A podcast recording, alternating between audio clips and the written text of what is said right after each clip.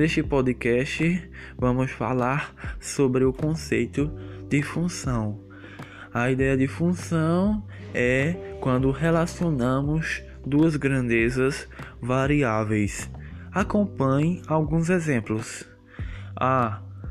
Número de litros de gasolina e preço a pagar.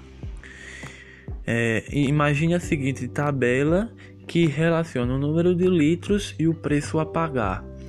Quando eu tenho um litro, eu vou pagar três reais por esse litro. Quando eu tenho dois litros, eu pago seis. Quando eu tenho três, eu pago nove. Eu tenho quatro litros, eu pago doze. 40 litros, 120. X litros, eu pago três vezes X. Observe que o preço a pagar é dado em função do número de litros comprados, ou seja, o preço a pagar depende do número de litros comprados. O preço a pagar P é igual a R$ vezes o número de litros X comprados. Essa é a lei da função, ou fórmula matemática da função.